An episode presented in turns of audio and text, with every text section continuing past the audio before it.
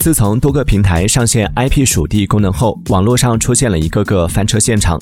某些海外代购账号其实 IP 归属地在国内，一些本地的网红账号运营地却相隔十万八千里。IP 归属地功能让不少大 V 都心慌慌。据澎湃新闻记者了解到，随着 IP 归属地功能上线，付费 IP 代理的生意红火了起来。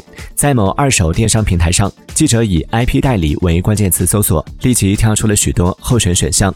一个卖家称，最近找 IP 代理的人确实增多，自己出售的服务可更改手机或电脑的 IP 地址，并且支持所有平台、所有品牌的手机。